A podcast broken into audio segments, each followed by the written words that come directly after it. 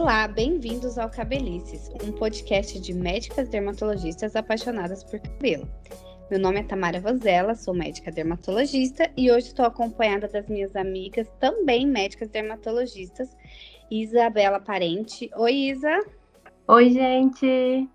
E a Larissa Beltrão. Dá um oi, Lari. Oi, gente. E hoje nós vamos falar sobre shampoos. Exatamente. Os shampoos não são todos iguais. Cada tipo de cabelo pede um tipo diferente de shampoo. Diferente qualidade de um shampoo vai além de uma limpeza e isso pode ajudar na escolha. O que, que nós devemos considerar na escolha de um shampoo? A qualidade do cabelo, a idade, hábitos de cuidado com o seu cabelo, problemas específicos relacionados ao couro cabeludo e outras condições do seu fio. Mas quando nós vamos na prateleira da farmácia ou quando nós lemos um rótulo de um shampoo, bate sempre aquele pensamento: socorro, será que é bom para mim esse shampoo? Shampoo sem sal é bom mesmo? E os veganos? Nesse podcast vamos descobrir o que é marketing e o que é verdade. Isa, para começar a ajudar quem está nos vindo, quais são os componentes de um shampoo que devemos levar em consideração na hora da escolha? Então, isso mostra pra gente que shampoo que espuma mais não quer dizer que ele limpa mais. O shampoo que espuma mais, ele tem mais agente espumante. Mas o que limpa, na verdade, são os agentes de limpeza. Que são aqueles agentes que removem a sujeira que está no nosso cabelo, né? Seja essa sujeira proveniente do ambiente ou de algum produto que a gente aplica no cabelo. Agentes que limpam o sebo, a sujeira da pele. São agentes que limpam o cabelo realmente. Temos os agentes espumantes, que são agentes que fazem com que o shampoo espume, já que muitas vezes as pessoas associam o ato de limpar ao ato de espumar. Mesmo que isso não esteja é, diretamente correlacionado. Temos também os agentes condicionantes, que deixam o cabelo mais liso, mais macio, porque a maioria das pessoas, ela, elas sentem né, que um shampoo mais grosso, ele funciona melhor do que um shampoo mais fino, né, mais líquido. Temos agentes chamados de agentes quelantes, que quelam alguns íons, como os íons de cálcio e íons de magnésio, e aí já são um pouquinho mais específicos. As fragrâncias que muitas vezes atraem mais os consumidores. Que vão melhorar esse aspecto sensorial mesmo do produto. Temos os conservantes que evitam que o shampoo seja contaminado por micro-organismos, por fungos, depois que ele é aberto. Temos os tampões, que ajustam o pH do shampoo. Os agentes adjuvantes, que melhoram as propriedades do produto, como, por exemplo, dão uma certa cor, né? Corantes aí, que deixam o shampoo de alguma cor específica. E temos também alguns ativos de tratamento, que são ingredientes que são adicionados no shampoo e que auxiliam é, no tratamento. E aí a gente tem vários agentes específicos para ajudar a tratar alguma condição específica, ou seja, adiciono um benefício àquele shampoo. É, então é muita coisa, mas na verdade a gente vê que muita coisa tem relação com o que o consumidor quer, não necessariamente o que é necessário no shampoo. Por exemplo, como você disse, alguns tipos de corantes, ele gosta muito de shampoo perolado, e também a questão da espuma, isso é até uma polêmica, né? Você disse que não interfere, então isso mostra que quanto mais um shampoo espuma, não quer dizer que ele limpa mais. Exatamente. É, as pessoas acham que, que shampoo que espuma muito limpa mais, né? Então, tem vários pacientes que chegam no consultório e falam: Nossa, shampoo que eu tô usando, ele não espuma nada. A sensação que eu tenho é que não tá limpando meu cabelo. É, verdade. Mas, na verdade, não tem nada a ver, né? uhum. né? O agente de limpeza é diferente do agente espumante. Mas é uma coisa que é bem difícil a indústria brasileira ela acaba entendendo essa vontade do consumidor e a grande maioria dos shampoos eles espumam, né? Exatamente. É para satisfazer a vontade, né? Exato. E falando nos agentes de limpeza, nós chamamos eles de surfactantes. Normalmente, eles são o principal ingrediente do shampoo, fora a água. E por isso são muito importantes para diferenciar um shampoo do outro e definir qual o melhor para cada tipo de cabelo. Lari, explica pra gente o que são esses surfactantes. É, Tamara, para a gente entender de uma maneira mais fácil o que é surfactante, a gente pode resumir ele como se ele fosse um detergente. E como que essa ação detergente de remover gordura, sujeira funciona? Na molécula do surfactante, em uma ponta ela é hidrofóbica e na outra ponta ela é hidrofílica. A ponta hidrofóbica, ela repele água, não tem afinidade por água, então ela acaba tendo afinidade por gordura. A outra ponta oposta, ela é hidrofílica. Hidrofílica significa que ela é atraída por água, ela tem afinidade por água. Então, quando a gente passa essas, esses surfactantes no fio, no couro cabeludo, a parte que atrai gordura vai acabar se ligando com as gorduras, o sebo, sujeira acumulada, e aí essas moléculas de surfactante vão se acumulando em volta da gordura, ligadas por essa parte hidrofóbica. E isso vai formar o que a gente chama de micela, que seria a gordurinha no centro com a camada de surfactante em volta, sobrando pelo lado de fora a, o polo que é hidrofílico, o polo que tem afinidade por água. Então a gente passa ele no couro cabeludo, ele se liga à gordura, forma a micela e daí quando a gente enxágua, essa parte que está para fora, hidrofílica, que tem afinidade por água, acaba sendo levada junto com a água levando junto aquela gordura que estava no centro da micela, fazendo aí a função dele de limpeza. Essas surfactantes na porção que é hidrofílica, eles têm carga. Na porção que tem afinidade por água, ele tem carga elétrica. Sim, negativa, positiva, né? E a gente acaba classificando esses surfactantes de acordo com a sua carga, em aniônicos, que são os que têm cargas negativas, em catiônicos, que são os que têm cargas positivas, anfotéricos, que são os que possuem as duas cargas, né, positiva e negativa, e ainda tem a classificação dos não iônicos, ou seja, que não tem carga nenhuma. É, isso mesmo, Lari. Cada um desses surfactantes vai ter uma função. Aqueles que limpam mais os cabelos são os que vão danificar mais os cabelos, consequentemente, porque vai levar o sebo do cabelo, vai tirar gordura, vai tirar junto um pouco de lipídio então vai danificar um pouco mais. Aqueles shampoos que condicionam melhor, ou seja, que deixam o fio mais macio, são os que acabam limpando menos. Então, baseado nisso, para começar, nós vamos falar um pouco dos tipos de surfactantes que influenciam nos tipos de shampoo, né? Vamos falar dos aniônicos. Explica para a gente, Isa, esse agente de limpeza aniônico, o que ele é e como que ele vai interferir no shampoo. Então, pessoal, é, o aniônico né, é uma classificação que corresponde àqueles agentes de limpeza que pertencem a um grupo polar que tem uma carga negativa. Então, é de acordo com a carga, né? Sendo carga negativa, ele é considerado como um aniônico. Então, os aniônicos, eles promovem uma limpeza mais eficiente, mas se utilizar isoladamente, eles podem deixar os fios ásperos, com frizz, opacos e propensos a embaraçar. Então, são agentes excelentes para quem tem um couro cabeludo mais oleoso. Por exemplo, aí a gente vai falar aqui de alguns nomes, né, bem específicos, mas a gente tem os sulfatos de laurel, as sarcocinas, os sulfocinatos e etc. É, esses nomes, quando a gente lê na, no rótulo do shampoo, eles estão normalmente primeiro a água, depois já vem o nome dele, né? que já é dar uma dica para gente de se esse shampoo ele limpa mais, limpa menos, se ele hidrata mais, se ele hidrata menos. E a Isa acabou de falar dos aniônicos, que são os que limpam mais, mas hidratam menos. E tem os catiônicos, que são os que antagonizam, eles são carga positiva. E por ser carga positiva, ele tem pouco poder de limpeza. Então, por exemplo, aquele cabelo muito oleoso não vai ser legal, mas ele ajuda muito num cabelo danificado, porque ele vai levar um brilho, uma maciez. E quando a gente lê no rótulo, a gente vai ver escrito aminoéster de cadeia longa, por exemplo. Isso é um tipo de surfactante catiônico que confere essa propriedade para o shampoo. Agora, Lara, explica para a gente sobre a outra classe, a terceira classe de surfactantes, que são os não iônicos, por favor. É, Tamara, esses não iônicos são o grupo que não tem um, um, grupo polar, não tem aquela polaridade que a gente acabou de falar.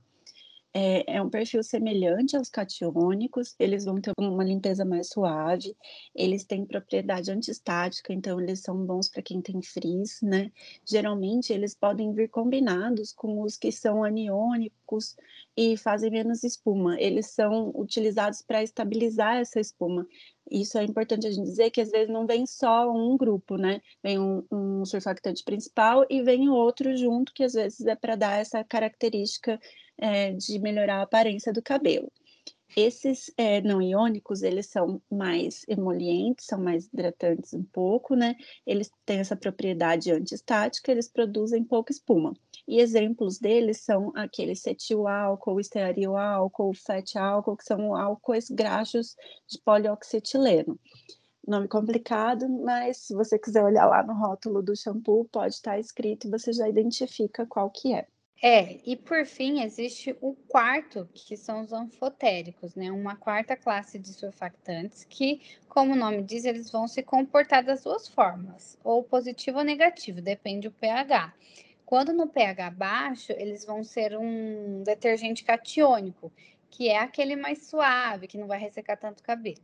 E no pH alto é um detergente aniônico, ou seja, aquele que realmente limpa bem, mas que deixa o cabelo mais ressecado. Os anfotéricos, um exemplo clássico, são os shampoos de bebê que não, não ardem os olhos. E eles podem ser interessantes, esses anfotéricos, para cabelos finos e danificados. E um exemplo clássico é a cocomidopropilbetaína, que é o que a gente mais vê nos rótulos dos shampoos para cabelo fino, né? Então, nós vimos agora a importância de entender a composição dos shampoos. É um pouco complicado, mas cada surfactante tem uma indicação e isso faz com que o shampoo tenha sua indicação. Mas o surfactante é só o agente de limpeza. Existem todos os outros componentes que a Isa comentou e que são importantes na qualidade do shampoo. Então, você pega o seu rótulo de shampoo no banheiro, dá uma lida, ouve esse podcast para ver onde ele se encaixa. E agora nós vamos falar de algumas polêmicas dos shampoos, né? Isa, explica para nós o que é um shampoo sem sal e se faz bem mesmo para o cabelo, porque isso é um marketing que está sendo bem pesado ainda nas mídias. É isso aí, muita gente chega pra gente dizendo que quer usar um shampoo sem sal, ou que usa um shampoo sem sal como se fosse um shampoo melhor, um shampoo superior. E, na verdade, é, shampoo sem sal quer dizer apenas que é um shampoo sem o cloreto de sódio, sem o NaCl, né, que é o popular componente aí do, do sal de cozinha. O que que acontece, pessoal? Alguns shampoos, eles usam esse cloreto de sódio como um espessante. E a indústria, ela se apropriou desse fato e criou um marketing em torno da retirada do cloreto de sódio da fórmula. Mas o que, que acontece, pessoal? Na verdade, se retira o cloreto de sódio, mas se acrescentam outros espessantes. E o cloreto de sódio em si, ele não faz mal para o cabelo. Então, teoricamente, ter o sal não seria um problema. E mesmo quando se fala assim, ah, o shampoo não tem sal, ele não tem o cloreto de sódio, mas ele pode ter outros tipos de sais. Então, é muito mais um marketing do que realmente algo que faça uma diferença substancial na composição do shampoo. Exatamente. Então, usar um shampoo sem sal não quer dizer que seu cabelo está protegido, que está usando um shampoo maravilhoso. Tem que olhar todos os outros detalhes, né? E agora acho que a moda mais power dos últimos meses é o shampoo vegano. Lari, conta pra gente qual é o benefício para o cabelo do shampoo vegano. É, eu acho que o shampoo sem sal teve sua época, né? Agora eu acho que o boom, assim, é o ah, shampoo vegano, é a, né? A vez Todo dele. mundo quer ele. Mas para o cabelo, ser vegano ou não ser vegano não muda nada. Muda para quem tem uma filosofia de vida vegana, né, de proteger os animais. E pensando em teste de animal, essa parte é muito polêmica, né? Não é nada simples da gente discutir. Eu não tenho a pretensão de querer discutir isso aqui agora, mas é, a gente precisa pensar que gera, que muitas vezes o, essas substâncias que estão sendo usadas nos shampoos, nos cosméticos, já foram testadas em alguma época lá na história em animais, precisa ser em estudos éticos e às vezes quem está colocando no rótulo lá vegano na própria empresa não testa, mas usa uma tecnologia de alguém que já testou, ou compra um insumo, né, para produzir o próprio produto, uma matéria-prima, né, que foi testado em animal. Isso não tem como a gente rastrear, como a gente ficar sabendo, e não dá para a gente demonizar os que não colocam isso no rótulo. Eu acho que se a gente quiser pensar é, em ser bom para o meio ambiente, proteger os animais, a gente precisa pensar muito na embalagem, né? Evitar o uso de plástico em excesso. Hoje a gente já tem até shampoos em barra, né? Como se fosse um sabonete, que eles usam menos plástico no seu processo. Procurar, talvez, empresas que são é, preocupadas com o meio ambiente, que fazem aquela reposição do carbono gasto para produzir, né? E se preocupam em reciclar as embalagens.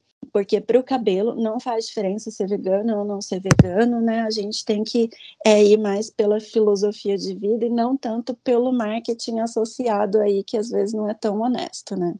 É, o shampoo vegano não quer dizer que não vai inflamar o seu cabelo, não quer dizer que não vai estragar o seu fio, não quer dizer nada. Ele só quer dizer que não é testado em animais com derivados de animais, mas o que também é uma coisa que a gente não pode garantir, como a Lara falou. Então, uhum. sem modismos, né? E para finalizar as polêmicas, uma que é muito falada é do shampoo sem parabenos, né?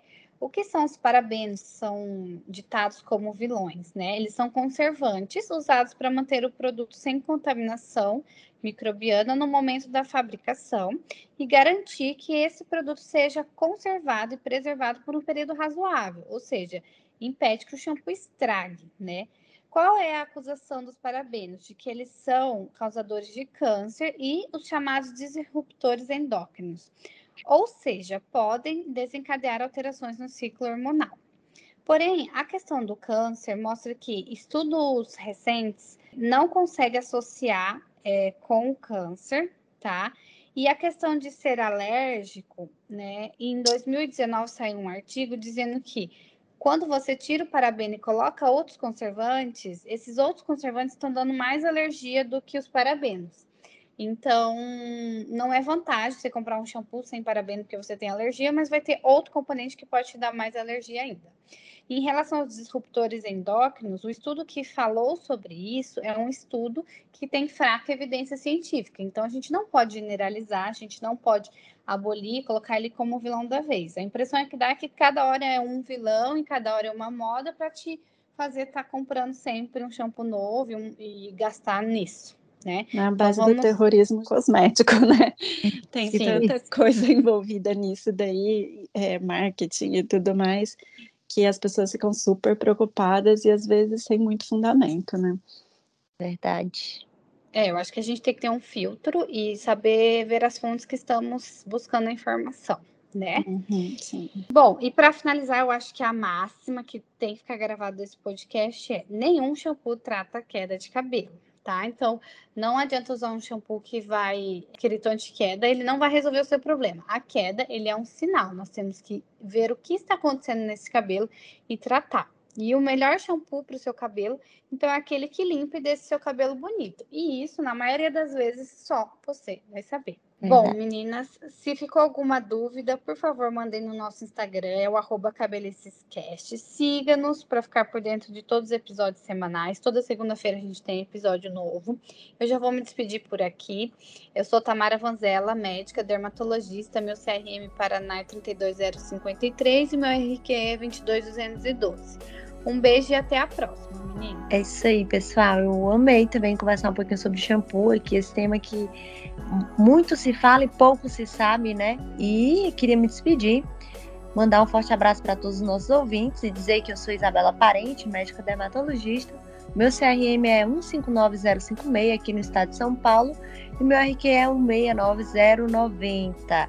Meu Instagram é o arroba Isabela Parente Dermato. Um grande abraço, pessoal. E eu sou Larissa Beltrão sou médica dermatologista também. Meu CRM São Paulo é 144387.